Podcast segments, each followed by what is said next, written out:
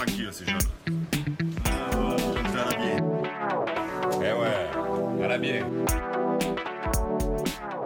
Je suis Missia, ça s'écrit M-I-T-I-A. J'adore lire tous les panneaux dans les expos. Je porte souvent plus de trois couleurs à la fois. Et je suis accro aux bijoux, mais je ne me soigne pas. Moi c'est Pauline, vous ne me voyez pas mais je suis bien plus grande que vous tous. J'apprécie la couleur orange, ce qui est rare, et j'adore faire des squats et boire des spritz, mais pas en même temps. Nous sommes deux journalistes avec un petit accent du Sud. Ensemble, nous avons créé le podcast À la bien pour parler des choses belles et bien faites dans les domaines de la mode et de la beauté. Chaque épisode donne la parole à celles et ceux qui agissent, peut-être pas parfaitement bien, mais qui le font au moins. À notre micro cette semaine, nous avons eu le plaisir de recevoir Sarina, créatrice de la box beauté Prescription Lab et de sa marque clean Pila Beauty. Adepte de la cosmétique joyeuse et efficace, consommatrice pas seulement raisonnable, elle a mille idées pour nous rendre plus belles et la planète avec. Salut Sarina. Hello Pauline. Hello Donc en nous voyant là, après la lune rose, après un mois de confinement, un mois, un an de confinement, est-ce que tu as une prescription beauté à nous faire euh, tout de suite? Oui, sortez au soleil. ça veut dire qu'on n'est pas assez bronzé, ça? Ça veut dire que non, on est tous tout pâles, on est tous tout gris, il faut faire quelque chose et tout. Non, non, mais oui, faut aller s'aérer, faut aller faire du sport. Et puis là, c'est bien printemps, faut commencer, on peut refaire en effet des masques, des gommages, préparer sa peau pour l'été. C'est noté. tu as créé donc Prescription Lab il y a 5 ans. Mhm. Comment tout a commencé? Est-ce que tu peux nous raconter? Euh, Alors les débuts, euh, j'étais pas partie pour ça. En fait, je travaillais dans une maison de mode et j'ai été rappelée par des investisseurs ils sont venus voir en disant voilà, on a envie de créer une division beauté chez nous, etc. On a envie de, mettre des billes dans un business. Euh, est-ce que tu veux faire partie de l'aventure? Au départ, j'ai hésité parce que c'était une jolie maison de mode, même si voilà, l'aventure de la page blanche est assez canon. Après, j'ai doublement hésité parce que j'étais enceinte et je me suis dit, bon, ben, va falloir quand même. Ça se voyait pas trop au début, donc euh, va falloir quand même leur annoncer la couleur. J'étais enceinte à 40 ans, donc tu te dis en plus, bon, ben voilà, est-ce que ça va être compliqué ou pas, etc. Et nous, je suis revenue les voir, je leur ai dit, ben ok, mais je sais ce que je vais faire. Et après, ok, mais je suis enceinte, est-ce que ça marche? Et ce qu'ils ont été plutôt cool, ils m'ont dit, non, non, mais j'aurais dit aussi ouvrir un peu le recrutement si, voilà, vous, vous êtes hyper pressé. Ils m'ont dit, non, non, continue avec toi. Donc euh, voilà, l'aventure a continué. Donc j'ai mûri ce projet. J'avais quand même 20 ans de cosméto dans les pattes, donc j'avais pas mal d'idées en tête. Mais j'étais donc de plus en plus enceinte et en congé mat. Et donc voilà, j'ai fait mon, concept, le business plan. J'ai recruté l'équipe euh, quasiment jusqu'à une semaine avant l'accouchement. On a pu commencer, euh, on était quatre.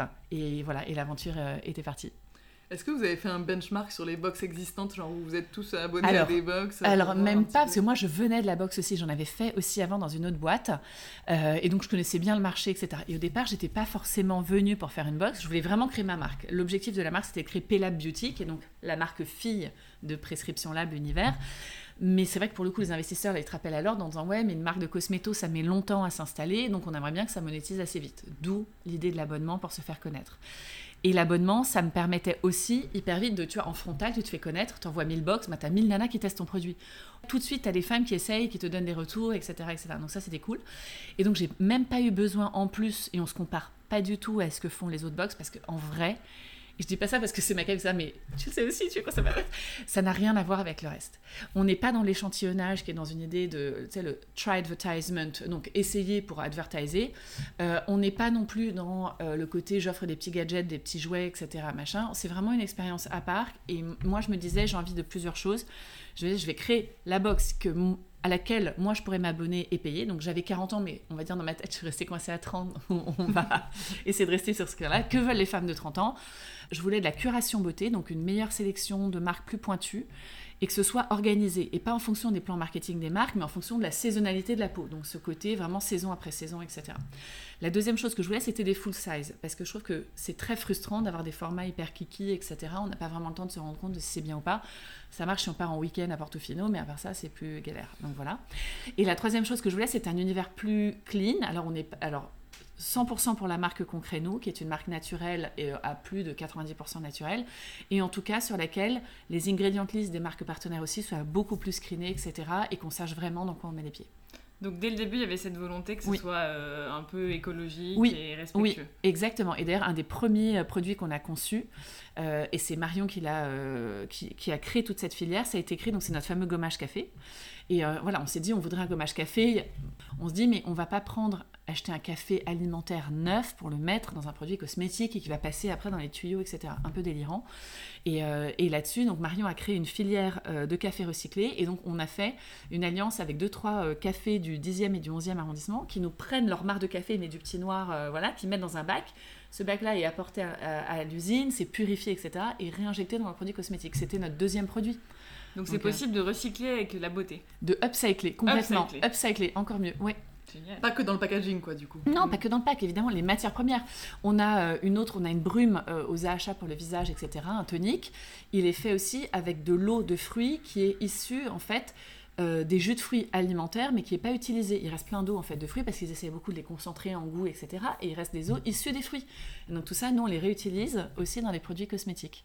Et est-ce que c'est quand même pas un gros challenge euh, de rendre responsable une box qui est quand même envoyée, tu vois, aux quatre coins de, de la France? Comment on fait Complètement. pour ça Alors, On y va, c'est- il y a beaucoup de boulot et on n'est pas au bout de nos peines. Euh, on essaie de prendre le problème par petits morceaux. Donc déjà, donc les produits, on essaye donc de faire donc de l'upcycling de matières premières. On essaye de faire des packs recyclés et recyclables parce que recyclables, on y arrive à peu près tous.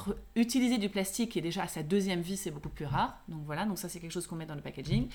Et après, nous on, part du parti pris suivant aussi, qui est de se dire. La boxe, ça permet à un moment donné de toucher une population de femmes.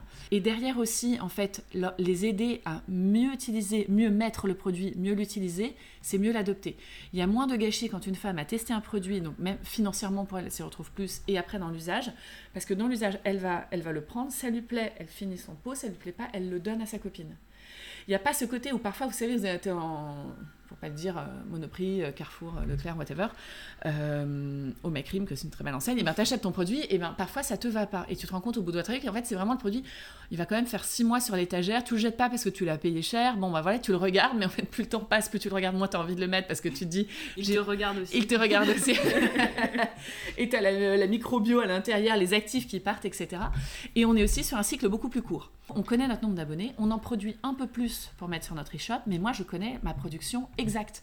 Je veux dire, bah, ce produit-là, j'en veux 26 000, point. Et je sais que sur les 26 000, j'en ai 25 000 qui partent sur ma bosse et j'en ai 1000 pour mettre sur mon shop, et basta. Il n'y a pas de gâche en fait. Il y a encore plein d'autres choses qu'on essaye de mettre, euh, mais c'est petit à petit. Mais, mais, c'est en tout cas pour moi un business qui est vertueux. Et c'est quoi ta définition de ce qu'on appelle la clean beauty? La clean beauty, pour moi, c'est quelque chose. Alors, déjà, on n'est pas des ayatollahs, des ingrédientistes, etc. C'est du bon sens. C'est-à-dire qu'il faut respecter. Parce qu'il y a quand même un truc, c'est que, voilà, donc, quand tu as plus de 30 ou plus de 40 ans, en l'occurrence comme moi, T'as bien envie, c'est bien sympa la cosméto, faut que ça reste un plaisir, on est complètement d'accord. Mais il faut quand même que ce soit efficace. Le truc le plus safe du monde, c'est tu mets rien du tout, j'ai envie de dire, il t'arrivera rien. Donc partant du principe où tu vas mettre un peu d'argent sur la table, tu vas y passer du temps, et moi ça m'apporte vraiment du plaisir, c'est ma culture. Donc en fait, on a dressé avec l'équipe de prescription une espèce de la no-go list qui est sur le site des produits qu'on s'interdit. Donc euh, je vous parlais des huiles minérales, je vous parlais du phénoxy, enfin voilà, et on l'agrandit tous les ans au fur et à mesure. Ça veut pas dire non plus qu'on est à chaque fois sur le, euh, on est dans le vert, mais on n'est pas dans le 100% de, de Bio, yucca, etc. Du bio. Alors voilà, on n'est pas bio parce que ça demande en fait des certifications qui sont chères, c'est tout bête, mais nous c'est aussi, on est encore une petite boîte et euh, 10 000 balles par-ci, 10 000 balles par-là, euh, on est en train encore de compter nos sous. Et la deuxième chose aussi, c'est qu'on se dit, ben, parfois il y a des exceptions, tout bêtement, parce que dans Yuka, parfois ils vont mal noter un produit, tout bêtement parce qu'il y a un allergène. Mais un allergène, c'est aussi un actif. Donc, et comme pour le moment les apps ne font pas la différence, si c'est au début de la formule, à la fin, si c'est à 1, 2, 3, 4% au début ou 0, 0, 1 à la fin, c'est un peu compliqué. Si vous avez une huile essentielle, vous êtes hyper mal noté, par exemple, sur une app, parce que les huiles essentielles, c'est très actif, donc très réactif. Donc potentiellement, tu peux avoir plus de risques d'allergie. D'ailleurs, on les interdit aux femmes enceintes. Or, nous, on va jongler entre tout ça en se disant, c'est quoi le, bon sens là-dedans, entre ce qui est naturel, donc des ingrédients qui sont issus de la nature et donc qui ne sont pas issus de la chimie ou de la pétrochimie, mais qui vont quand même apporter un résultat. Parmi les marques green qu'il y a eu dans la box, pas euh, Pilab, euh, Oui. mais d'autres, euh, est-ce que t'en as eu qui ont été vraiment genre des chouchous, t'étais trop Mmh. contente d'avoir Ah, il y en a plein. Bah, une de celles que j'ai en tête, Dr. Oshka. J'adore. Je trouve que c'est une marque euh, qui est trop belle, qui est ancienne, c'était des pionniers, leurs galéniques sont canons. Qu'est-ce qu'on a eu? On a eu Rennes aussi, que j'adore aussi, qui est, une marque, euh, qui est une marque très belle. On a plein de marques. On a aussi euh, on a eu Shairi, des produits pour les cheveux qui sont super. On a eu Cos, des huiles pour le visage qui sont beaucoup en institut, qui sont topissimes et vraiment hyper riches, etc., hyper agréables. Enfin, la peau, on a l'impression qu'elle la mange, quoi. Voilà. Non, on en a vraiment beaucoup et des belles marques avec des espèces d'élasticité de prix. C'est pas forcément le prix qui fait la marque, c'est vraiment une espèce d'adéquation. Mais non, non, on a plein de pépites euh, super. Une de mes pépites, euh, c'était d'avoir la mer, vous savez, euh, la marque La Mer, etc. Et elle était venue au début, et là, c'était, c'est grâce à, à Julie Cherrier qui m'a fait confiance, et c'était génial. Donc là, là c'était un peu le Graal quand même. Mais moi, je continue d'avoir. Non, non, j'ai plein d'envie. Je suis comme un enfant Noël. Toi qui as un œil euh, sur tout le marché, euh, c'est quoi le plus gros bullshit écolo que tu vois dans la cosméto à l'heure actuelle? Plein bullshit écolo, glossier. J'étais hyper. Alors, c'est, ils se revendiquent pas forcément écolo, mais ils voulaient vraiment dans l'air du temps, hyper urbain et tout. Les formules, on va dire qu'elles sont clean pour des Américains, mais elles sont pas clean pour nous. Quoi. Les- les- Donc, le niveau d'exigence européen est déjà plus élevé que celui des US. Et alors, français, laisse tomber, c'est le... on est les plus casse-couilles là-dessus.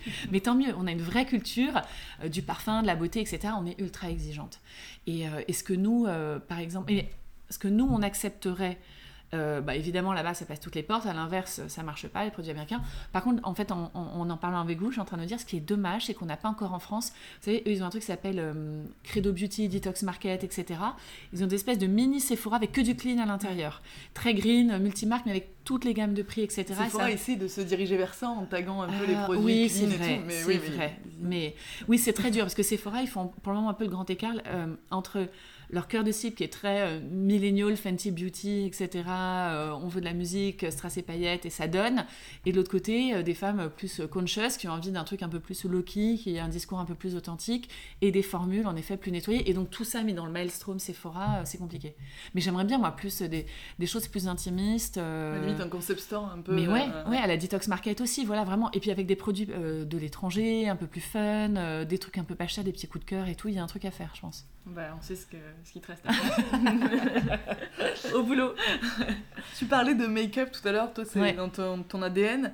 Euh, Est-ce que c'est très difficile de faire du make-up naturel? Oui, c'est non, c'est pas très difficile, c'est plus difficile et plus cher. Donc c'est quand même euh, bien relou. Il faut des formules qui tiennent. Si c'est pour avoir des petits trucs, euh, tu sais, le petit euh, joli aux joues et qui tu sors de chez toi, il y a plus rien, bon, c'est chiant. Sous le masque en plus. So- ouais, voilà. Donc c'est galère. passe pas. Euh, que derrière les pigments, c'est dur d'avoir exactement la même couleur. Et c'est vrai que moi, tu vois, j'ai bossé il y a longtemps, j'étais chez Bourgeois, donc je bossais avec les labos Chanel. Donc les nanas, t'as des artistes de la couleur, de la beauté, tu leur donnes des tissus, des rubans, elles te font des fards à paupières, des trucs. Enfin, et tu leur dis, ben ok, ben ça, tu le fais ça parce que t'as 200 pigments, que tu peux mélanger, broyer, faire, etc. Toi, tu dis, ben, ben, maintenant, essaie d'avoir la même chose avec trois pigments. Ben non, Naturel ouais. exactement. Donc c'est comme un peintre à qui tu réduis toute une palette de choses. Et donc en fait c'est beaucoup plus dur. Euh, ça veut pas dire que c'est impossible. Tu vois, nous on le fait sur prescription. Il y a deux, il y a RMS Beauty, je crois aussi qui fait ça, qui est très sympa, etc. Donc ça existe, mais c'est plus dur. Donc tu as moins de disponibilité. Ça tient parfois un peu moins bien. C'est vraiment de nos critères aussi. Donc ça fait aussi qu'on élimine parfois vraiment des, soumissions, etc. Et après il y a le côté euh, ça coûte plus cher. Donc c'est sûr que c'est compliqué quand tu es une marque de se dire je, je vais pousser l'exigence et en plus je me tire des balles dans le pied dans le sens que je vais faire moins d'argent avec. Donc c'est un peu dur. On parle beaucoup dans la mode de local. Oui. Euh, Est-ce que c'est possible de faire du local euh, dans la beauté aussi? Oui, bah nous c'est ce qu'on fait, tu vois, sur prescription. Donc le fameux gommage de café, donc c'est du café qui vient de Paris. Euh, on source nos matières premières le plus possible en France. Si parfois on déborde, c'est Europe proche. On est made in Belgium parce qu'en France les usines sont trop grosses. Les usines de cosméto, c'est vraiment des grosses usines. On est encore une petite marque, mais on est imaginé à Paris avec les équipes euh, de Pella Beauty. Notre labo est parisien, il fait des formules et elles sont envoyées pour être conditionnées en Belgique. Sur la même logique que le gommage au café, euh, on réfléchissait sur l'idée d'avoir un baume corps qui soit très nourrissant, etc. Donc évidemment, le miel vient très vite, c'est une matière euh, première géniale à manger, à boire, à tout. Vous savez, mais pareil, on va pas, on va pas aller acheter du miel alimentaire, etc. Ou en tout cas, si on le fait pour avoir les bienfaits du miel, comment est-ce qu'on peut faire local? Et maintenant qu'on a travaillé avec des ruches qui sont sur les toits parisiens et on les aide à fonctionner, etc. Et on sait tous que les abeilles, ben, les pauvres, elles souffrent. Elles souffrent des pesticides, elles souffrent des frelons asiatiques qui les butent. Enfin voilà, c'est un peu la galère. Et, et pourtant, on en a besoin pour la biodiversité. Donc voilà. Et donc, on, on aide euh, cette société d'apiculture qui met euh, des petites ruches dans Paris, etc. Et on leur achète leur miel. Tout à l'heure, tu en parlais des applis euh, Clean Beauty. Est-ce que tu es cliente de ce genre d'appli? Très. Euh, Et pour toi, c'est laquelle la meilleure? Est-ce que Yuka Euh, est au-dessus ou... Ah, c'est dur. J'aime bien Clean Beauty aussi, qui a été fait par une femme qui est, qui est géniale. J'aime bien Yuka. En fait, elles sont complémentaires. Mais en fait, je les utilise. Mais c'est pas non plus ma boussole. Attention. C'est- C'est-à-dire que c'est pas, faut pas que ce soit la mec en disant c'est écrit, bam, je déroule et c'est- la loi. C'est une indication très pertinente de ce qu'il y a dans ton produit. Attention à nouveau à ce que je disais. Les premiers que ce soit parmi les premiers ingrédients ou les derniers, ça va être noté avec la même force. Donc si tu as un parfum avec 0,1% d'un petit truc allergène, mais juste pour que ça sente bon, tu peux pas le comparer à l'ingrédient numéro 1 qui va être à 5% dans la formule. Donc c'est un peu ce côté-là. Et vous, en créant les produits, vous checkez ça?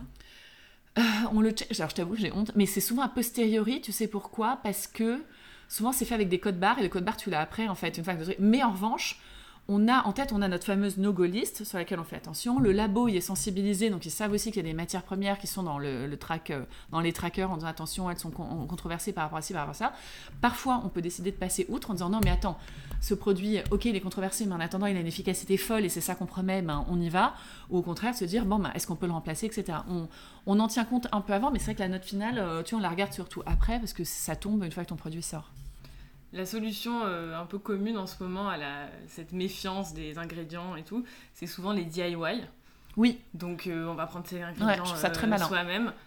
c'est quoi ton, ton ressenti ah par rapport à ça? Est-ce que tu es adepte Alors moi pas du tout. Moi je suis une grosse feignasse. J'ai un gamin, j'ai pas le temps. et puis euh, euh, mais, mais c'est pareil, c'est même euh, les gens qui font du scrapbooking, du machin, du truc et tout. Je trouve ça, moi, j'adore quand on m'en envoie. Je déteste le faire. Moi, une fois que j'ai collé le sticker, ça, c'est, j'ai tout, j'ai tout donné. Non, non, moi, je suis très paresseuse. Alors, moi, je suis curieuse, donc j'adore aller dans les magasins acheter des produits, et je suis paresseuse. Donc voilà, pour ça, pour dire que le DIY, c'est pas moi. Mais les copines qui le font, qui machin, je trouve ça très bien. Enfin, c'est, c'est très cool. Tu maîtrises ta formule, tu vois ce que tu mets dedans. c'est fun, c'est une façon ludique aussi d'occuper son samedi, si tu sais pas quoi faire. voilà à nouveau, moi j'ai une problématique aussi de quarantenaire sur lequel de l'anti-âge en DIY, je sais pas trop ce que ça donne. Enfin, il y a même des moments où il faut un peu des molécules un peu plus performantes. Mais surtout, moi j'adore être surprise.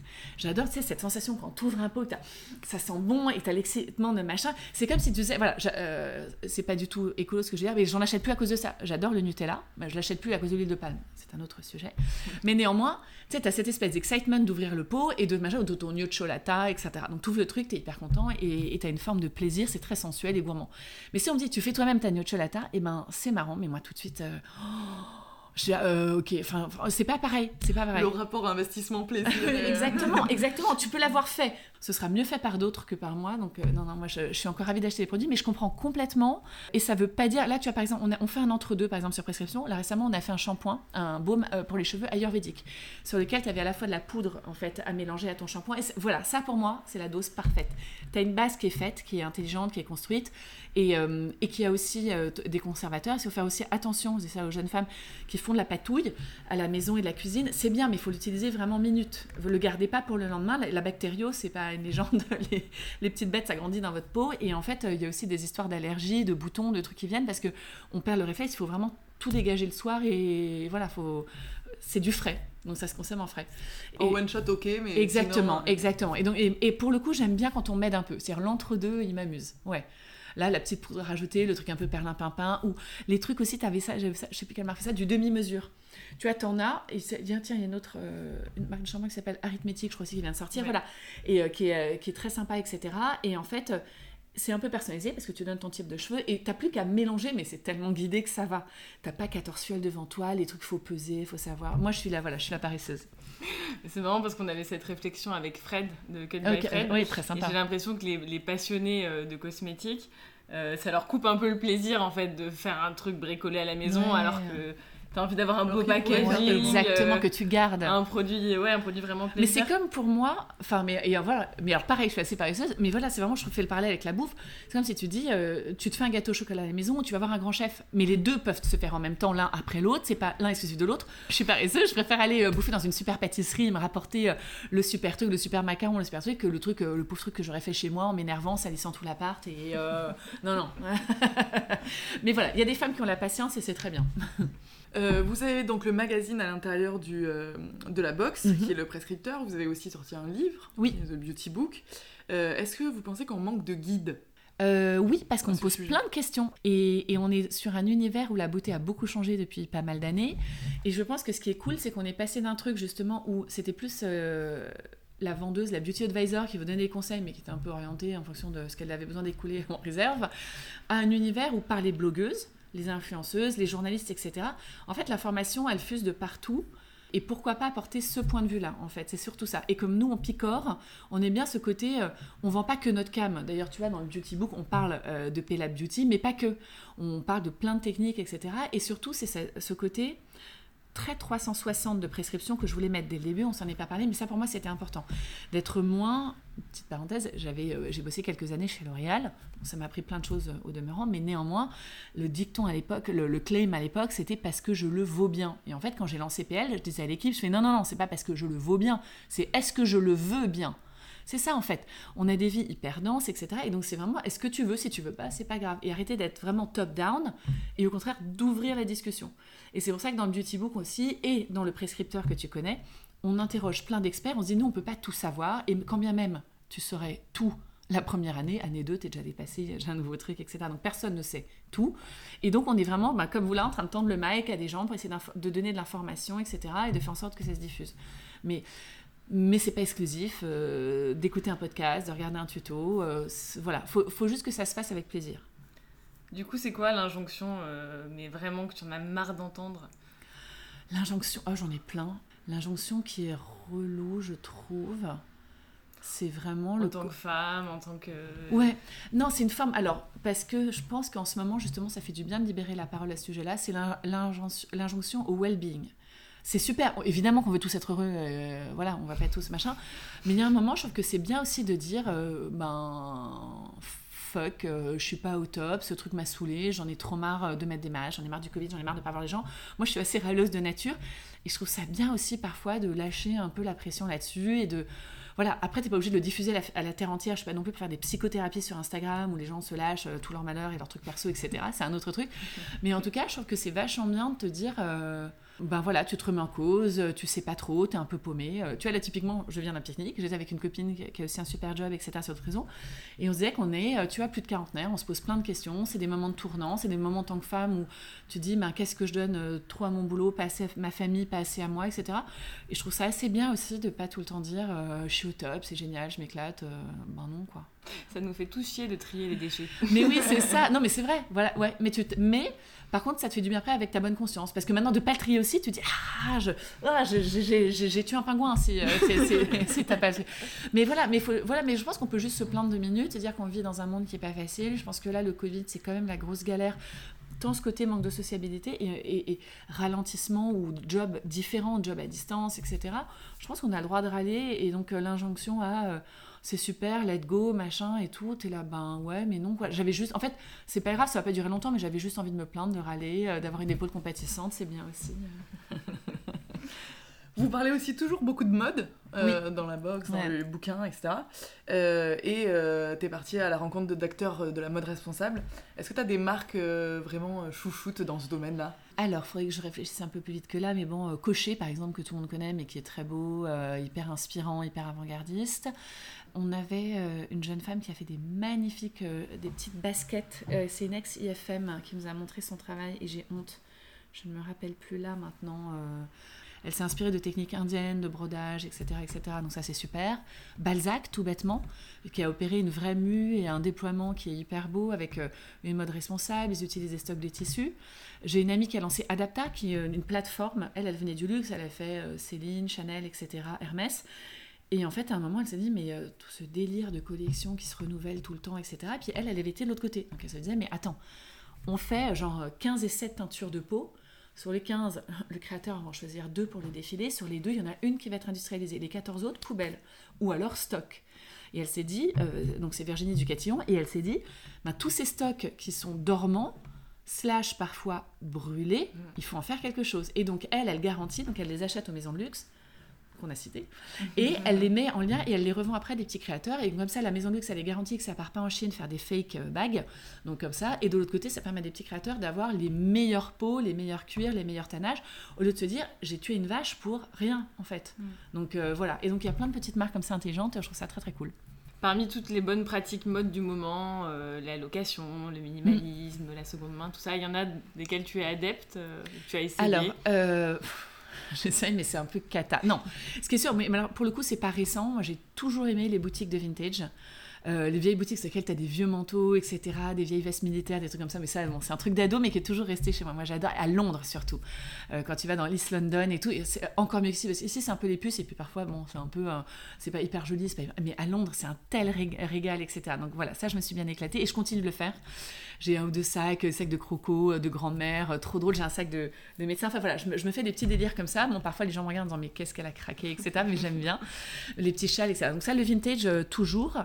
Après, j'essaye de moins acheter. Et donc, euh, j'avoue, même si Je dois avouer euh, que j'aimais beaucoup, mais j'ai une passion un peu coupable, mais maintenant je ralentis euh, ce créateur espagnol euh, pas connu pour respecter les, Clin les- clin achats, d'œil. clin d'œil, clin d'œil, mais qui est en train de faire amende honorable, donc il faut le laisser se racheter, etc., et se réinventer là-dessus par rapport à la politique de Chine et des Ouïghours, etc., et du coton. La location, j'y crois, mais moi pour les événements, je suis trop feignasse, sinon j'arrive pas en vrai.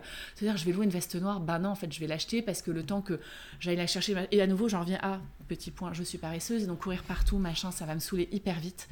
Donc voilà. Mais, ou alors, c'est pas encore assez bien fait, tu vois. Peut-être qu'il faudrait euh, un truc pas cher sur lequel, mais alors.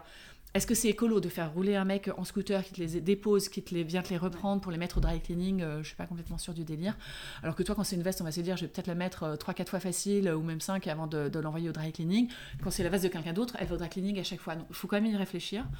Et en tant que maman, ça a changé ton avis sur la, la Ah mode ouais, alors, responsable aussi? alors maman, pour le coup, oui, alors pour le coup, il n'y a pas. J'ai hérité de tonnes de fringues de mes copines, donc comme je suis la maman tardive de la quarantaine, ça c'est cool aussi. T'es là, hop, balancer la cam, les meufs, donc ça c'était pas mal, parce que c'est effrayant. Tous les six mois, tu changes tout un buffet de fringues et de machin, donc c'est effrayant. Et par contre, et j'ai tout donné, c'est-à-dire que je donne euh, quand c'est vraiment trop moche, trop pourri, machin et tout, euh, c'est dans les bennes à tissu, ils en font du- des fauteuils pour les bagnoles ou autre chose. Euh, et quand c'est joli, à des copines, à des amis, euh, des filles d'amis, ah ouais, il y a rien qui ne soit pas euh, euh, qui soit pas euh, réutilisé, ressourcé, etc. Ah ouais, bah non, ça, c'est- pour le coup, c'est évident. Et donc voilà, donc c'est c'est un peu ma débrouille, j'y glisse doucement, je regarde les marques. Euh, maintenant, quand je peux avoir le choix aussi, pareil, donc des petits créateurs, je me dis, j'essaye de soutenir. Euh, Il y avait Réunis notamment, j'ai acheté, acheté leurs produits parce que les mecs sont trop malins, trop cool. J'avais rencontré aussi Adrien, enfin, on avait fait le podcast, on a fait plusieurs podcasts ensemble. Son projet, il est canon.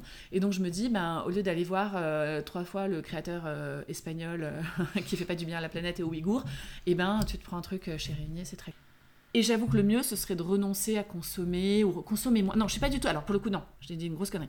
pas du tout renoncer à consommer. Parce qu'en fait, justement, je pense que la déconsommation, c'est ce qu'il y a de pire. Ça fait perdre des jobs euh, créatifs. C'est-à-dire qu'après, t'as pas besoin de journalistes, de mode, de défilés. Ça fait vivre toute une industrie, c'est très bien. C'est juste au contraire de le faire euh, mieux, Mieux. intelligemment. Là, je regardais euh, le système avec Vestiaire. Ah si, je suis très Vestiaire collective aussi, évidemment. Et de se dire que là, il y a Vestiaire qui s'est maqué avec Alexander McQueen pour gérer en interne aussi. Donc tu vérifies que c'est pas un fake, que c'est bien traité. Tu vas avoir toute une collection qui repart et tout. Je trouve ça génial. Et j'ai un projet perso, mais je vous en dirai plus une autre fois, sur un, un truc de reuse des stocks. On a hâte de Ouais, Ouais, savoir. ouais, je suis en train de monter le truc, donc on Ouais. en. Euh, alors la fin de l'épisode euh, chez nous est consacrée à une petite séquence qu'on appelle confessions intimes. Oula, Donc euh, le principe c'est qu'on va te poser des questions et c'est un peu tac au tac. D'accord. voilà. Un ou deux Allez. mots. Un ou deux mots. Ok. Voilà. Donc euh, on va commencer. alors le dentifrice solide, c'est Euh, c'est pratique en mangeant du savon. Les petits pots maison, c'est Euh, c'est bien quand t'as un bébé. les selfies avec le masque charbon sur le canapé euh, et la duck face, c'est Euh, c'est bien si tu mets hashtag prescription lab. les mouchoirs en tissu, c'est Euh, c'est pas moi. la routine beauté de Kylie Jenner, c'est Euh, dépassé. faire du vélo à Paris, c'est Courageux. Et enfin, à part euh, Micheline, ma voisine qui fait euh, ses savons solides, qui aimerais-tu entendre à ce micro? Euh, qui fait de la beauté clean. ouais, qui fait de la beauté clean, et ben Juliette Lévy de My Cream. C'est noté, merci beaucoup Sarina. Merci Merci à vous. Merci à tous ceux qui écoutent notre podcast dans leur salle de bain. Et merci aussi à Alexandre Vrac pour le générique, Kim Roselier pour la couverture, Caroline Deville au graphisme et Logitech pour la technique. Bisous